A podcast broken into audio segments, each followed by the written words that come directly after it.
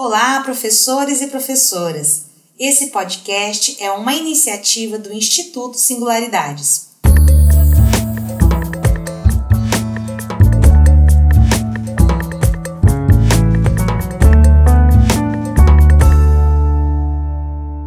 Eu sou a professora Carolina Costa Cavalcante e esse é um episódio do podcast do curso Metodologias Ativas, Princípios, Práticas e Tecnologias. Esse curso foi concebido por mim e pelo Instituto Singularidades, e é um prazer poder trazer para você esse tema. Eu sou doutora em Educação pela USP e tenho pesquisado em minha trajetória acadêmica e profissional temas como aprendizagem baseada em problemas, metodologias inovadoras, design thinking e formação de professores. Essa série é composta por sete episódios e o objetivo é ajudar você, professor e professora, adotar as metodologias ativas para inovar no seu dia a dia na escola. Então quero te convidar a vir comigo nessa jornada. Vamos lá? Nos últimos anos, as tecnologias acabaram impactando a forma como nós é, compramos, vendemos, nos divertimos, nos comunicamos e até mesmo como nós aprendemos. Como educadores, a gente sabe que existe aí um grande desafio à nossa frente de formar pessoas aptas para viver e produzir em um mundo complexo como o nosso.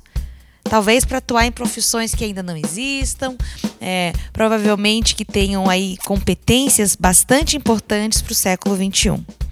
E as metodologias elas têm sido adotadas a partir da perspectiva da pedagogia, da andragogia e da eutagogia. Mas o que, que isso quer dizer, né? Por que, que as metodologias ativas podem ser adotadas nessas três perspectivas? Antes de mais nada, eu acho importante falar um pouquinho do conceito dessas três palavras. Pedagogia vem dos termos gregos paidós, que significa crianças, e agogos, que significa educar, guiar, conduzir. Então, quando a gente fala de pedagogia, logo a gente pensa na educação tradicional, de crianças, adolescentes, que é conduzida por um professor que assume um papel de orientador do processo de aprendizagem, que vai nortear as ações em sala de aula, vai propor, vai conduzir. Muito bem, maravilha. Perfeito para esse público, para as demandas que eles têm. Agora, quando a gente fala de andragogia, uma palavra que tem a raiz nos termos gregos andros, que significa adulto, e agogos, que a gente já falou o que, é. Conceito foi disseminado por Knowles nos anos 1970 e ele está centrado na educação de adultos. E o autor né, considera que as motivações e experiências de um adulto para aprender são muito diferentes das motivações de uma criança. Então, a aprendizagem para esse público ela tem que ser aplicável à sua vida e às suas necessidades no mundo do trabalho. Bom, e o que, que, seria eutagogia, então? Se a gente já falou que pedagogia refere-se a crianças e adolescentes e andragogia a adultos. A eutagogia, ela vem do grego, que quer dizer euta, alto, agogos, guiar.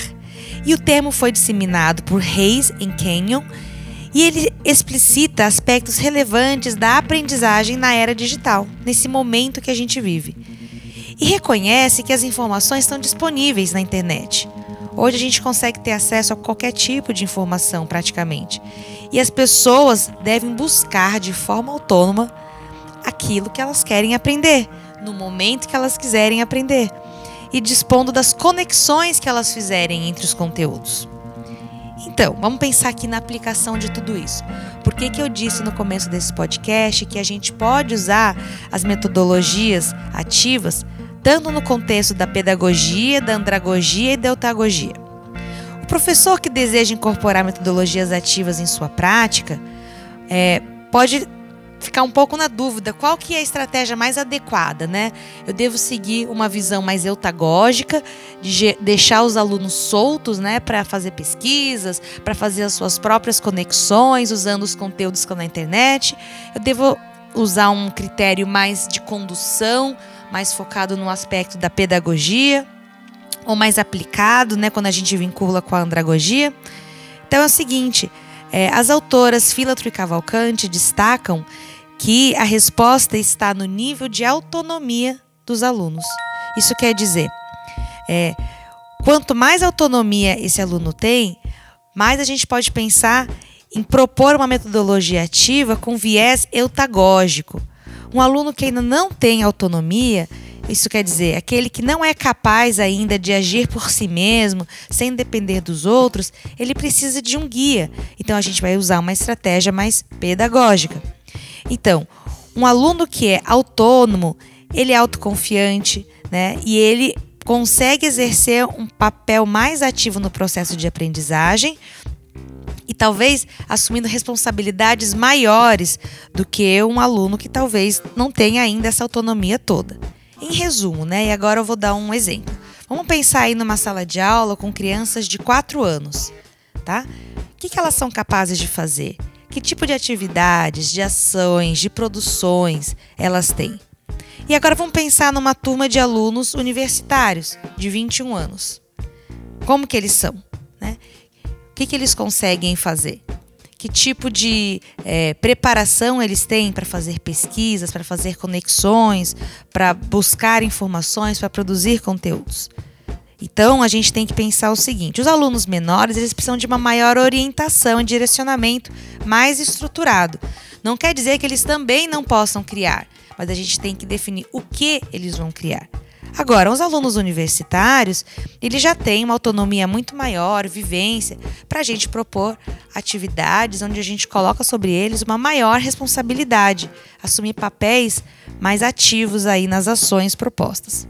Então, os alunos adultos, por conta dessa autonomia e maturidade, eles podem sim é, trabalhar em ações é, de metodologias ativas, de aprendizagem ativa, muito focados em aspectos andragógicos e autagógicos.